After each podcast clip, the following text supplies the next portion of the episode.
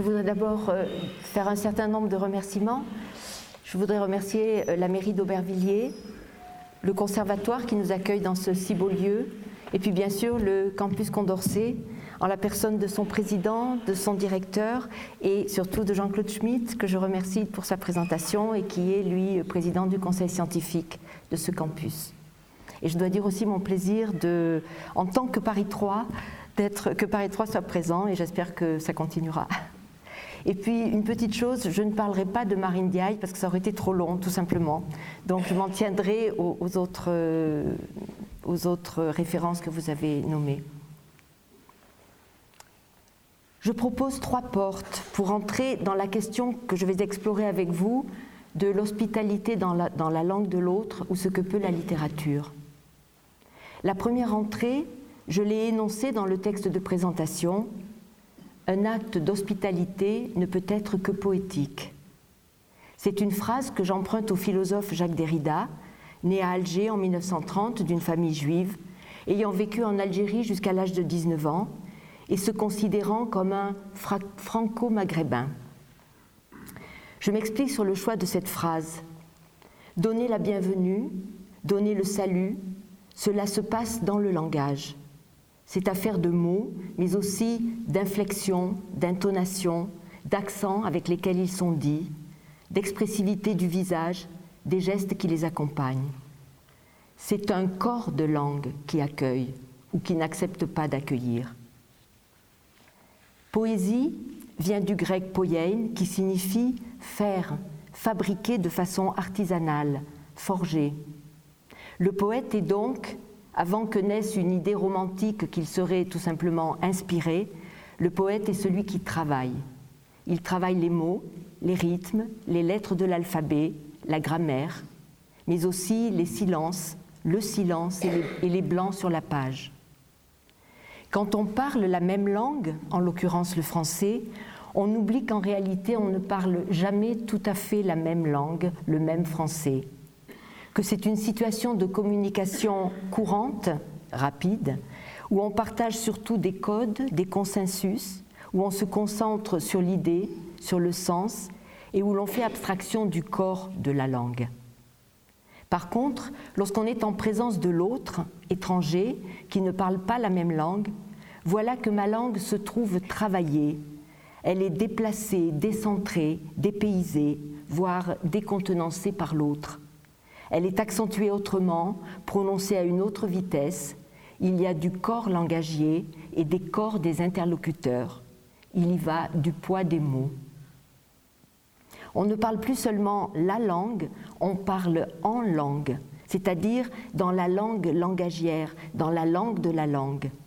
Par exemple, on sera plus sensible au guttural de l'arabe, qui est plus doux au mashrek, et plus grave au maghreb on sera sensible aux, aigus du japonais ou au chuintement du portugais, bref, à tout ce qui fait le corps langagier. On parle pleinement la propre langue alors. D'une certaine manière, c'est l'autre, l'étranger, qui me donne ma langue. J'accueille dans la langue l'autre moi, l'autre que je me découvre être. Accueillir dans la langue l'autre que je ne comprends pas, c'est entendre ma langue avec ses oreilles, d'une façon nouvelle, étrange, étrangère, plus littérale, plus sonore, plus sensible à la musicalité, plus poétique. L'expérience poétique, c'est découvrir en étranger ce qui, semblait être la langue personnelle, ce qui semblait une propriété au plus intime, qui traverse le corps, habite la respiration, le souffle. Edmond Jabès, autre grand écrivain, dit L'étranger te permet d'être, faisant de toi-même l'étranger. Or, cette langue travaillée d'étrangeté, d'étrangèreté, c'est précisément celle que l'on écrit en littérature, pour un roman, un récit, un essai, un conte, et plus encore pour de la poésie. La littérature est une ouverture à l'inconnu, L'hospitalité donnée à l'autre ou reçue de l'autre fait de la propre langue une langue étrangère, pleine de potentiels insoupçonnés. L'hospitalité donnée et l'hospitalité reçue se font pendant. En français, hôte est un mot à double sens, réversible, qui désigne celui qui reçoit et celui qui est reçu. Il marque une réciprocité qui est une interchangeabilité des rôles simultanément. Tous deux, recevant et reçus, se donnent mutuellement l'hospitalité. C'est dire que la relation hospitalière est sans hiérarchie ni domination. Cependant, et à cause de tout ce que je viens de signaler, l'acte d'hospitalité poétique constitue aussi une déstabilisation, la perte des habitudes, une perte d'assurance. Là encore, c'est la langue qui le dit. Hospes, hôte, et hostis, hostile, ont même racine étymologique alors que leurs sens s'opposent. Se trouver dépaysé chez soi, dans sa langue, c'est être plus vulnérable. Emmanuel Lévinas dit dans Autrement qu'être, l'un s'expose à l'autre comme une peau s'expose à ce qui la blesse, comme une joue tendue à celui qui la frappe. L'écriture fait de la langue un texte peau très sensible qui extériorise et expose l'intime. La deuxième porte d'entrée pour penser l'hospitalité dans la langue se formule de façon paradoxale. Deux phrases qui semblent presque dire la même chose et qui disent tout le contraire. On n'a jamais une seule langue et on n'a jamais qu'une seule langue. Ce qui fait dire à Jacques Derrida, je n'ai qu'une langue et ce n'est pas la mienne. Alors je reprends. On n'a jamais une seule langue parce que la langue est pleine de langues. Jamais pure, il y a des emprunts étrangers, il y a des traces étymologiques et toutes les strates historiques d'une langue. On n'a jamais une seule langue parce qu'elle est pleine de voix et de signes matériels qui parlent eux aussi. Et puis, on n'a jamais qu'une seule langue, car chacun a son idiome, un vieux sabir au fond de soi. Pascal Quignard dit Je vis dans mon sabir que je traduis parfois en français pour passer la douane en faisant semblant de comprendre des mots que j'ai appris par cœur. Bien sûr, la douane à passer, c'est celle de la sociabilité et des civilités qui nous font penser que nous parlons, que nous disons exactement la même chose. Ce paradoxe fait le constat d'une dépropriation il va à l'encontre de ce qu'on nous enseigne et des expressions comme bien posséder une langue, avoir une langue, ma langue, ma langue maternelle. C'est le constat d'une absence de maîtrise du discours. Je parle la langue, mais aussi je suis parlé par elle. Elle parle en moi. Elle me dit sur ma langue des choses que j'ignorais. Apparaît clairement alors qu'il n'y a pas une langue d'origine. À l'origine, c'est l'absence d'origine, la dissociation, le marmonnement multilingue, dit Assia Djebar, la prothèse. Derrida a donné pour titre à son livre Le monolinguisme de l'autre ou la prothèse d'origine. Ce qu'il appelle monolinguisme de l'autre, c'est le logocentrisme, la loi du discours imposé, un discours masculin, généralement blanc, dominant. Il l'appelle aussi le phallogocentrisme. En conséquence, il n'est guère pertinent de distinguer, comme on le fait, entre littérature française, qui serait de souche, hexagonale, je mets des points d'interrogation, et la littérature francophone, un français langue seconde, un français d'ailleurs, comme vous disiez tout à l'heure. Les francophones, bien sûr, ce sont toujours les autres. En fait, c'est une distinction très politique entre France et francophonie, la francophonie recouvrant les pays excolonisés. Il faudrait donc déclarer que lorsque nous écrivons des textes littéraires, et je le déclare, nous sommes tous des francophones, nous écrivons tous un français d'ailleurs. Assia Djebar, écrivain dite francophone, algérienne ayant vécu et étudié en Algérie, écrivant dans la langue française, dit qu'elle écrit sa francophonie d'écriture, qu'elle appelle aussi une francographie. Car si elle écrit en mots et grammaire française, faute de ne pas avoir pu étudier l'arabe classique dans l'Algérie coloniale où le français était langue obligatoire, Ces mots français sont habités de voix.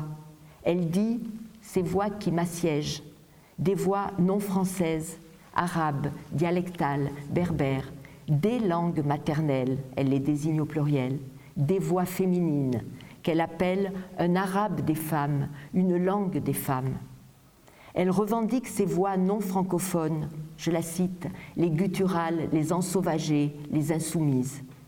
Ce sont les barbares qui battent la transe dans le français français. Cette situation de diglossie, on appelle ainsi diglossie la présence de deux langues rivales et l'écart linguistique qu'elle creuse entre écrit et parlé.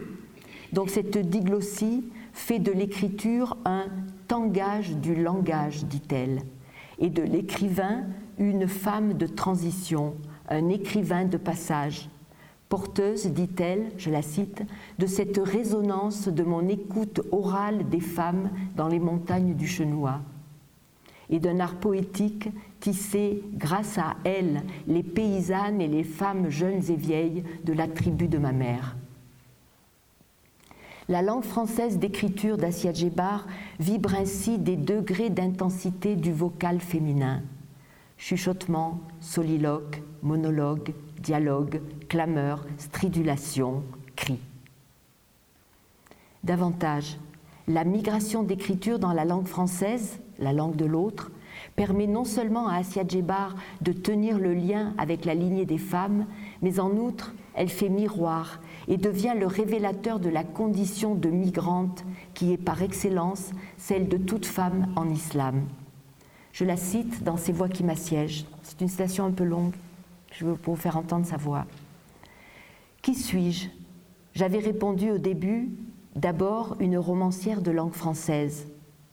Pourquoi ne pas terminer en me reposant la question à moi-même? Qui suis-je? Une femme dont la culture d'origine est l'arabe et l'islam.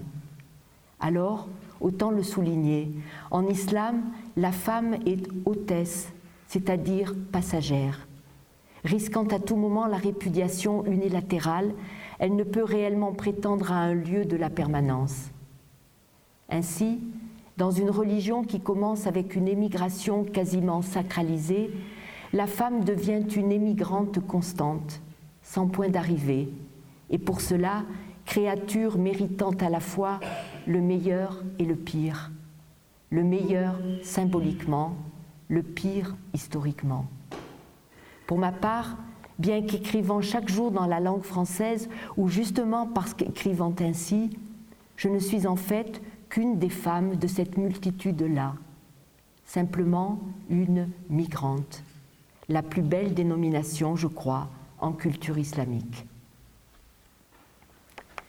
Ce point est névralgique du nouage entre migration et hospitalité dans la langue de l'autre, l'autre islam féminin. Je vais y revenir. Notons pour l'instant comment les mots ont partie liée entre eux et que leur sens se colore différemment, telle une alchimie du langage. En fait, le lecteur qui veut comprendre l'emploi d'un seul mot dans un passage précis ne peut y parvenir qu'en reconstituant peu à peu une architecture mentale ancienne. Il oblige ainsi au réveil de régions de consciences obscurcies. C'est cela que peut la littérature, une architecture complexe, éclairante, qui porte à l'éclaircissement des consciences, celle qu'élaborent les œuvres d'Assia Djebar, d'Abdelkebir Hatibi, de Maïssa Bey, dont je ne parlerai pas ici, de Nina Bouraoui. De génération en génération, leurs œuvres trament des motifs récurrents. Question de rapport à la mémoire de la nuit coloniale, rapport à la généalogie des siens, la tribu, la mixité des parents, rapport à la vérité des langues, à la loi du Père, à la révélation des récits de femmes, ensevelis, exhumés, relayés jusqu'à nous. La troisième entrée, je la trouve chez Platon, dans Le banquet, dont le sous-titre est De l'amour. Au cours de ce banquet symposium, chacun des invités doit donner sa vision d'Eros.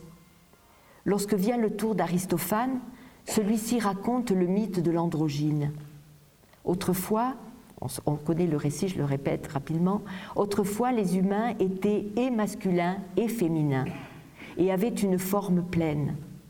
Leur force ainsi accrue menaçait la puissance divine. C'est pourquoi Zeus décida pour les amoindrir et les diviser, de les diviser en les coupant en deux verticalement, ne laissant plus que des moitiés, lesquelles, dès lors, s'accouplèrent selon les diverses formes d'amour hétéro et homosexuel, une moitié toujours cherchant son autre moitié. Or, le mot en grec est alors symbolon, symbole, et symbalène qui signifie l'élan puissant euh, pour, pour rejoindre deux éléments. Le symbole, qui est aussi la tessera chez les latins, est un signe de reconnaissance que l'on se donnait en témoignage de relations d'hospitalité. On partageait, avant le départ de l'hôte, une tablette ou un jeton ou un osselet.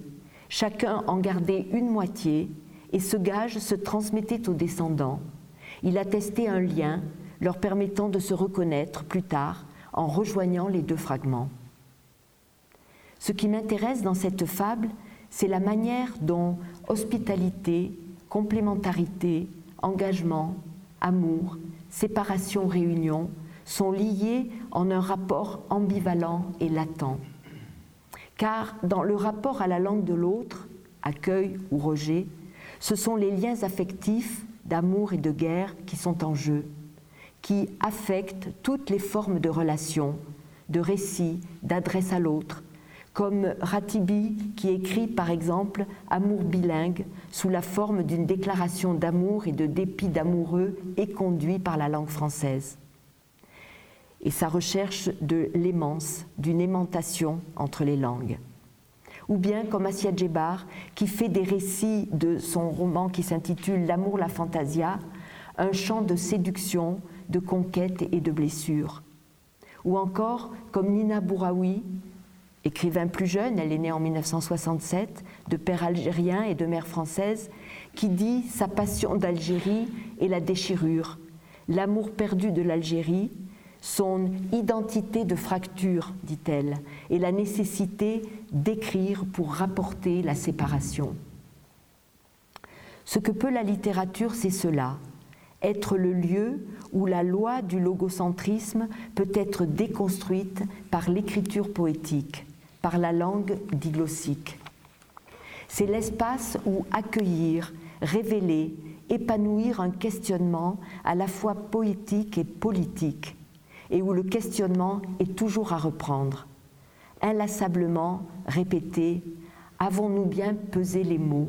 Avons-nous bien posé les questions? Ai-je trouvé les mots? demande Djebar, les mots torches, les mots incendiés, les expatriés, les interlocutés, les défigurés, les réchappés. Ai-je retrouvé, je la cite, le chant profond étouffé dans la gorge des miens? La littérature est ainsi l'espace capable d'un accueil absolu, car elle a le droit de tout dire, le droit illimité, et là je cite Derrida, de poser toutes les questions, de suspecter tous les dogmatismes, d'analyser toutes les présuppositions. Et il ajoute Pas de démocratie sans littérature, pas de littérature sans démocratie. Lorsque la littérature met en scène les questions d'hospitalité, elle creuse aussitôt profond une réflexion singulière, profonde dans la blessure, l'exil, la séparation, l'altérité, la marginalisation, la discrimination, la xénophobie, la misogynie, l'homophobie le texte expose une mémoire tatouée. C'est ainsi qu'Abdelkébir Ratibi nomme son autobiographie d'un décolonisé. Le texte expose une écriture de transhumance, écrit Assia Djebar. Le texte expose séparation, réunion, dans la tension extrême d'une écriture qui devrait, qui devrait inventer le verbe séparer, unir. La littérature, c'est aussi pouvoir d'invention, c'est se doter d'une grammaire d'invention. Ceci, par exemple, de Dina Bouraoui, qui apostrophe l'ami d'enfance, de l'enfance algérienne.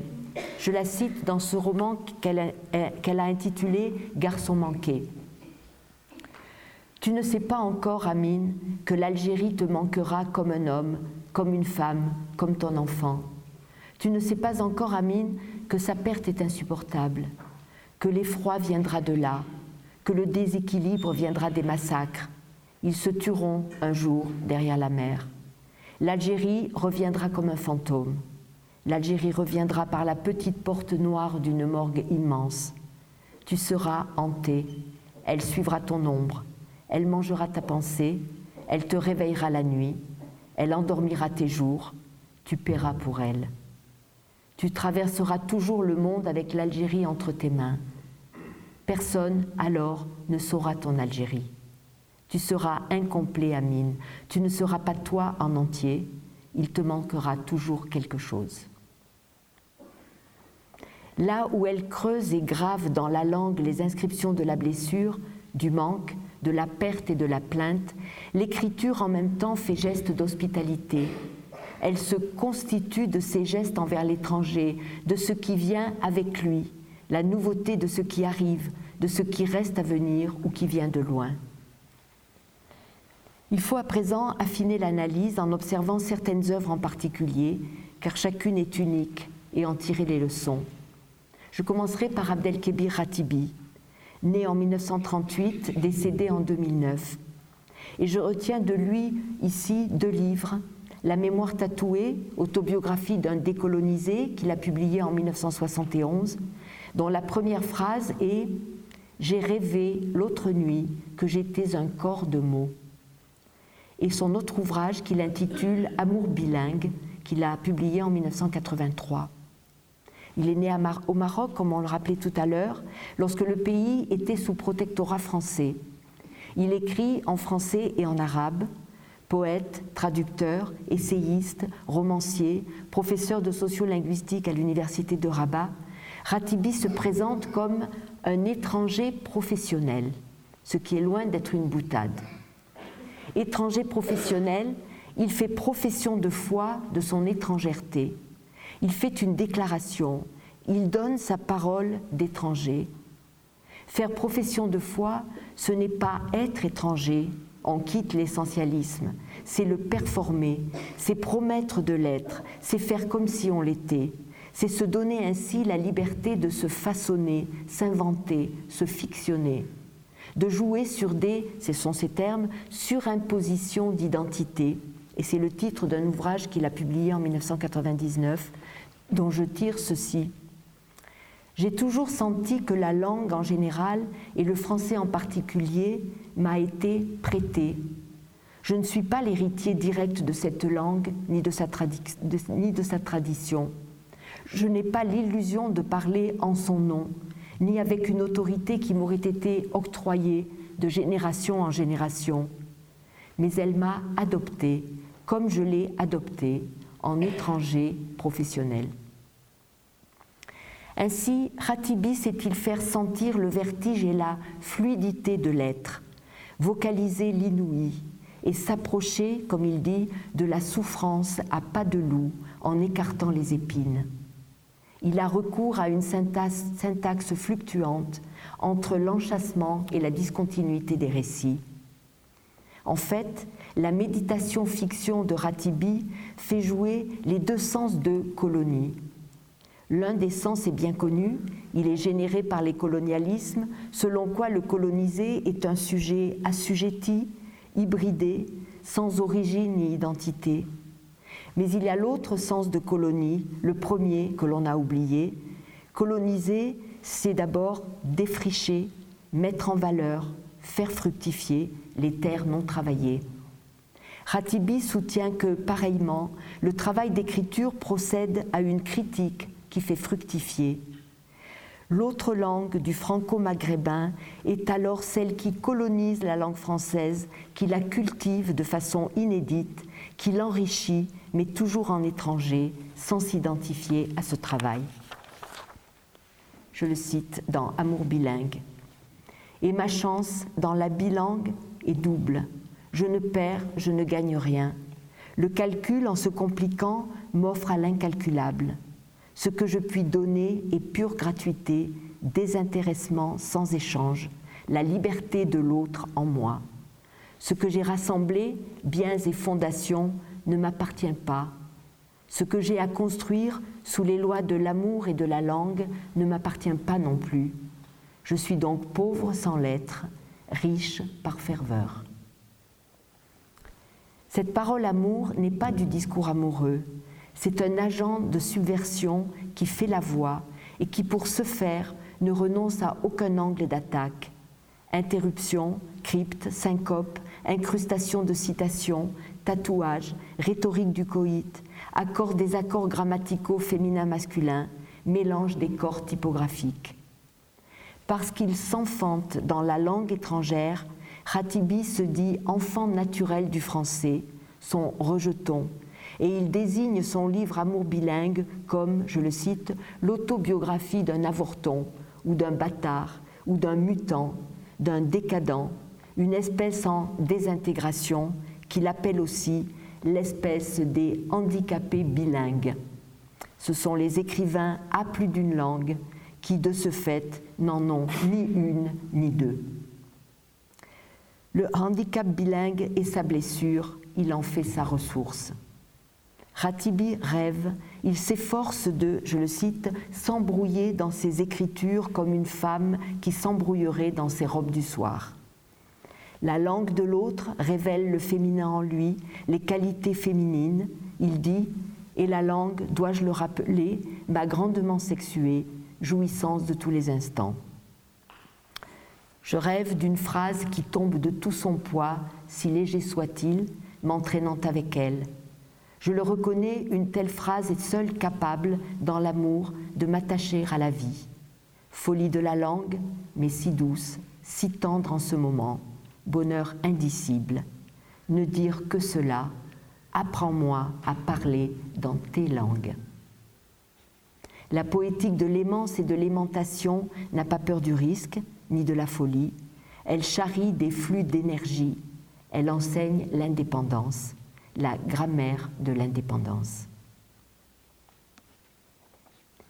Maintenant, je passe à Nina Bouraoui. Pour la génération plus jeune, Issue de mariages mixtes, la bilangue est souvent une expérience éprouvante et destructrice, car c'est au sein même de la famille que passent les lignes frontières et que se vivent les déchirures. Nina Bouraoui est née d'un père algérien et d'une mère française, bretonne. Ils se sont mariés pendant la guerre d'Algérie et sont partis s'installer à Alger au premier jour de l'indépendance. La famille française a désapprouvé l'union considérée comme une mésalliance, voire une honte. Et les enfants sont rapidement devenus les cibles, les otages, les victimes d'une langue de l'hostilité. Les livres de Nina Bouraoui tournent tous autour de ce traumatisme dans la langue. Écrits par phrases courtes, juxtaposées, sans liant, souvent même sans verbe, ces récits s'inscrivent à chaque ligne comme des coupes, des coupures qui rejouent la séparation à chaque instant je vais citer un long passage de Garçon manqué. Mon regard miroir sur toutes les familles françaises que je rencontrerai par hasard, leurs mots, leurs grandes discussions, leurs familles politiques, ces gens qui disent, sans penser, sans le faire exprès soi-disant, raton, youpin, négro, pédé, melon. Ça part tout seul. C'est une mécanique de mots, intégrée au langage ces gens que je ne connais pas et qui disent toujours après, ce n'est pas de toi dont il s'agit, et qui disent encore, c'est à cause du vin, du vin rouge qui excite, leur obscénité. L'idée de la mort viendra de ces gens que je croiserai en France, de ces inconnus, qui forceront ma vie, de ces Français vers la petite Algérienne, qui voudront s'instruire, qui voudront savoir, de ce qu'ils demanderont toujours, toujours plus, tu t'entends bien avec tes grands-parents français? Tu as un ami? Amine? C'est un prénom, ça? Il fait toujours chaud là-bas. Et la misère? Elle est belle Comme au Maroc ou en Tunisie À peine visible avec le tourisme Non? Pas de touristes en Algérie? Ah bon? Alors la misère doit être laide, sans club de vacances, sans construction, sans station balnéaire. C'est affreux. C'est brutal, non? Et toi? Qui es-tu vraiment? Française? Algérienne?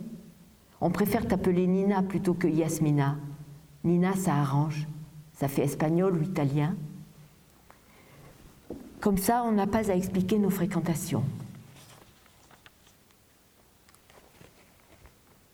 Les deux romans que j'ai retenus, Garçon manqué, publié en 2000, et Mes mauvaises pensées, en 2005, se présentent comme un long monologue ou une parole adressée à l'analyste, monologue par lequel l'écrivain se confronte à son héritage, héritage d'amour et de désamour, qui l'a contraint d'écrire une langue marâtre, le français de l'hostilité. Elle la parcourt pour tenter de s'en faire une forteresse, une cuirasse, une côte de mailles. C'est dire qu'il faut hériter pour créer. Nina Bouraoui fait œuvre, donc hospitalité, en héritant de la langue d'hostilité.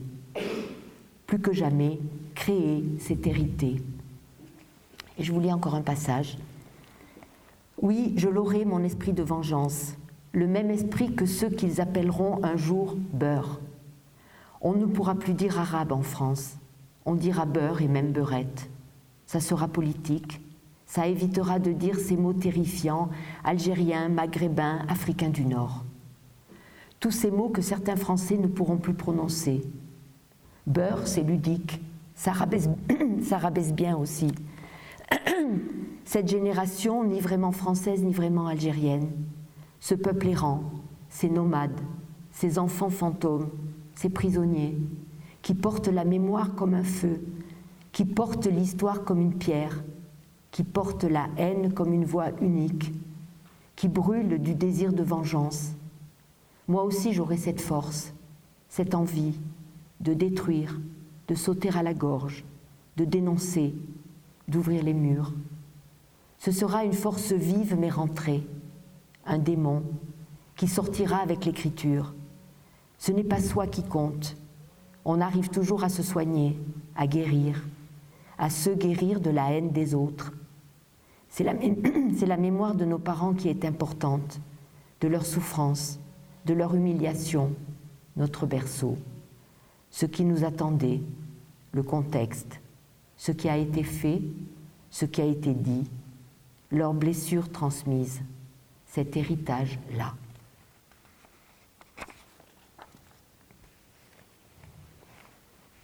Asia Djebar, 1936-2015, de son vrai nom Fatma Zora Himalayenne. Asia Djebar a fait des études grâce à son père, qui était instituteur de la France pendant la colonisation. Dès lors, pour elle, le français est ambivalent, à la fois langue d'émancipation et langue d'oppression. L'amour dans la langue adverse, elle l'écrit avec des traits d'union. L'amour dans la langue adverse. C'est l'horizon de l'étranger. C'est d'abord la scène inaugurale qu'elle raconte dans L'amour de la fantasia avec l'amour du père. Je la cite Fillette arabe, allant à l'école, un matin d'automne, la main dans la main du père. Émouvant accueil de celui, le père, qui se fait son hôte dans la langue de l'autre lui-même hôte étranger dans cette langue, invitant, invité, l'instituteur de la France, comme on disait, Taha himalayenne, qui donne à sa fille, l'aînée, l'alphabet français et par conséquent la liberté d'étudier, la vie au dehors non voilée, l'élan de marcher dans la ville à visage découvert. Lorsqu'elle se résout à écrire dans la langue de l'ennemi, ce qui n'a pas été facile, elle est restée dix ans sans publier, Asia Djebar travaille à en faire un lieu d'accueil pour les siens. C'est une œuvre qui relève à la fois de l'autobiographie et de la biographie de l'Algérie, de l'histoire de l'Algérie. Elle s'efforce surtout de donner l'hospitalité aux voix des femmes algériennes qui ne peuvent ni parler ni écrire parce qu'elles sont analphabètes.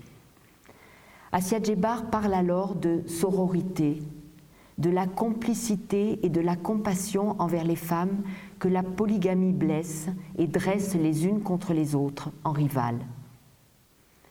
Toute femme et blessure, chante-t-elle dans L'amour, la fantasia, lorsqu'elle s'aperçoit que le mot derra, que je prononce très mal, signifie à la fois la coépouse et la blessure.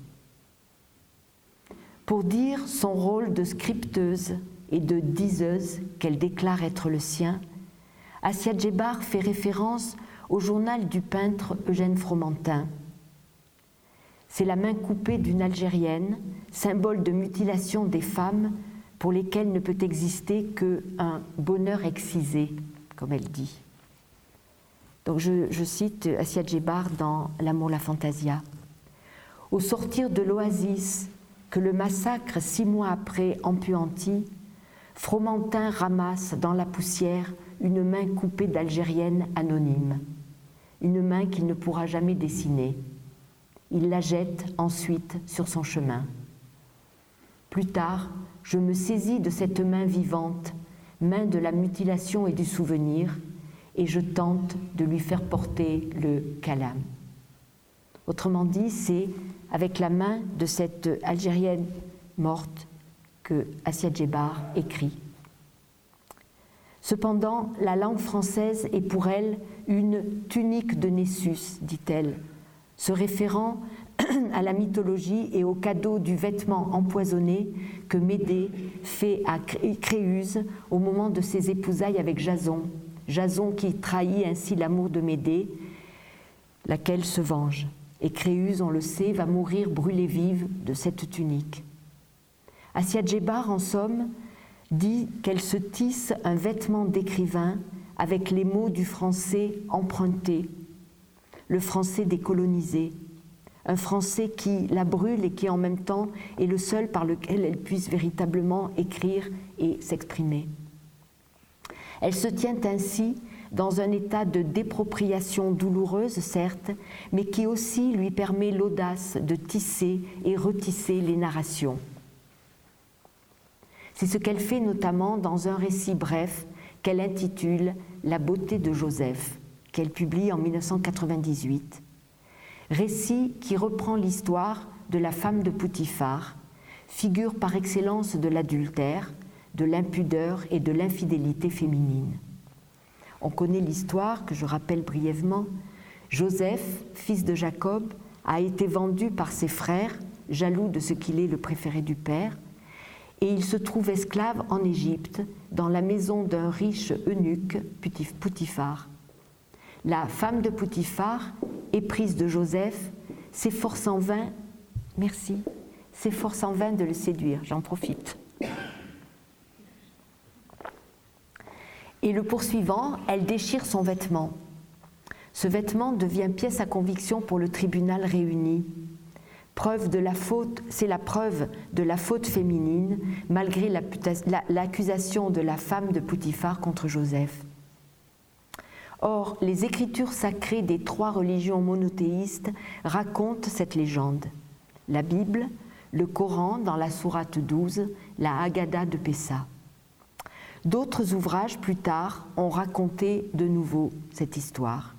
Et Assia Djebar fait ainsi appel à des comparaisons avec le roman de l'écrivain persan Firdoussi, 934-1020. Zuleika, ce roman s'appelle Zuleika, et euh, Firdoussi est le premier qui donne un nom à la femme de Poutifar, qui dans les textes sacrés n'est que la femme de. Euh, elle fait également référence au poème du soufi Jami, Jami de Herat, 1414-1492, dont le poème s'intitule Youssef et Zuleika. Elle fait aussi référence au livre des Haltes de l'émir Abdelkader et enfin au roman de Thomas Mann, Joseph et ses frères, qui a été écrit sur une dizaine d'années entre 1933 et 1943. Dans La beauté de Joseph, Assia Djebar s'emploie donc à relire la sourate 12 du Coran à la lumière des différentes versions bibliques, coraniques, soufis, athées, érotiques, afin de souligner la relativité de toute interprétation, qui n'est qu'interprétation. La relativité et par suite la démesure de la condamnation coranique dont le verdict tombe sans appel en trois mots qu'elle va répéter, qui va scander son texte. Donc les trois mots, c'est Kaida Kuna Adimun, traduction, que votre ruse, ô, ô femme, est énorme. Ce que relève Djebar, c'est que la ruse des femmes est à jamais jugée. Non seulement l'épouse de Poutifar, mais, je la cite, tout le peuple de son sexe est coupable en intention. Une sentence irrévocable est prononcée, menaçante, hostile, soupçonneuse contre toute femme musulmane à sa porte à peine entrevue. Fin de citation. La référence, on le voit, est de la plus grande actualité. Asia Djebar n'a jamais balayé d'un revers de la main la tradition dont elle est héritière et dans laquelle elle s'efforce d'inscrire la liberté des femmes. Elle n'en fait pas moins le constat, lucide, que la lutte des femmes en islam pour la reconnaissance de leurs droits est périlleuse et que toute femme, selon la loi coranique, est en sursis, au bord de la mort. Alors comment procède-t-elle? Entre la blessure de la langue française et celle de la langue arabe, elle tresse une langue poétique, une puissante arabesque qui passe et fait des liens d'un récit à l'autre, d'une culture à l'autre, faisant ainsi des liens qui relient, entrelacent, concilient. La poésie arabesque porte un potentiel de pardon et d'amour qui sauve. Ainsi, sans revendication, sans plaidoyer violent, la rumination des mots redonne sens, c'est-à-dire à la fois sensualité et raison au récit. Où l'on voit que Joseph, lui aussi, a rusé vis-à-vis de son père et de ses frères, mais qu'il a été pardonné, qu'il a trompé l'amour de son père, mais qu'il a été pardonné. Où l'on voit Poutifar, je cite Assia Djebar, en mari scrupuleux, prêt déjà à pardonner, et qui accuse toutes les femmes pour excuser la sienne, dit-elle. Où il est dit que toutes les versions s'accordent, y compris la coranique, pour évoquer le réciproque désir de Joseph envers la femme de Poutifar. Où la légendaire beauté de Joseph est, dit Assia Djebar, certes divine, mais aussi terrestre, du côté de la vie et de la fécondité. Enrichie de l'interprétation soufie, la langue arabesque de Djebar célèbre alors la capacité de don total d'amour qu'ont les femmes, désir, sensualité, érotique, passion, amour mystique. Elle déploie tout l'éventail sur l'ensemble du récit. Donner l'hospitalité à d'autres langues, à d'autres cultures, multiplier les points de vue contradictoires, c'est alors se garder du dogmatisme, c'est se donner le temps de l'aveu, du pardon, de la compréhension, bref, le temps de la tolérance. Je voudrais terminer sur cette fécondation réciproque, infinie, des langues et des cultures, en ouvrant le champ sur l'université, c'est-à-dire sur l'espace de réflexion où nous sommes et dont le cadre est celui de ma conférence ici. Je voudrais dire que s'il y a un lieu d'hospitalité, ce doit bien être par excellence celui de l'université en tant qu'elle est le lieu des humanités. Et le campus Condorcet est campus des humanités et des sciences sociales. L'université doit offrir une hospitalité inconditionnelle. Je reprends là les termes de Derrida, qui a publié en 2001 un texte qui s'intitule L'université sans condition. Je le cite, je cite le début de ce livre. L'université moderne devrait être sans condition. Par université moderne, entendons celle dont le modèle européen, après une histoire médiévale riche et complexe, est devenu prévalent, c'est-à-dire classique, depuis deux siècles, dans des États de type démocratique. Cette université exige et devrait se voir reconnaître en principe, outre ce qu'on appelle la liberté académique, une liberté inconditionnelle de questionnement et de proposition, voire plus encore le droit de dire publiquement tout ce qu'exige une recherche, un savoir et une pensée de la vérité. Si énigmatique qu'elle demeure, la référence à la vérité paraît assez fondamentale pour se trouver, avec la lumière, lux, sur les insignes symboliques de plus d'une université. L'université fait profession de la vérité.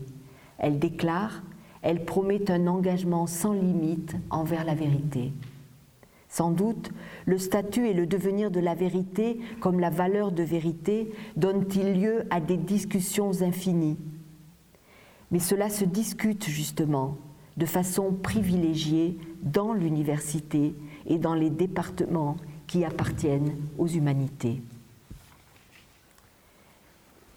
Il importe donc de donner l'hospitalité à tous les questionnements, sans oublier de questionner le questionnement. L'université est en ce sens un laboratoire de la pensée et un laboratoire du monde. Cette université sans condition a la faculté d'essaimer. Elle n'est pas seulement dans les murs de l'institution, qui n'est plus une institution car elle se remet en question. L'université sans condition cherche lieu partout où, grâce aux humanités, elle pourrait avoir lieu demain. Je prononcerai pour finir la dernière phrase du livre de Derrida, phrase qui est une, mise en une injonction mais aussi une mise en garde plus que jamais d'actualité quant à l'urgence d'hospitalité. Prenez votre temps, mais dépêchez-vous de le faire, car vous ne savez pas ce qui vous attend. Je vous remercie.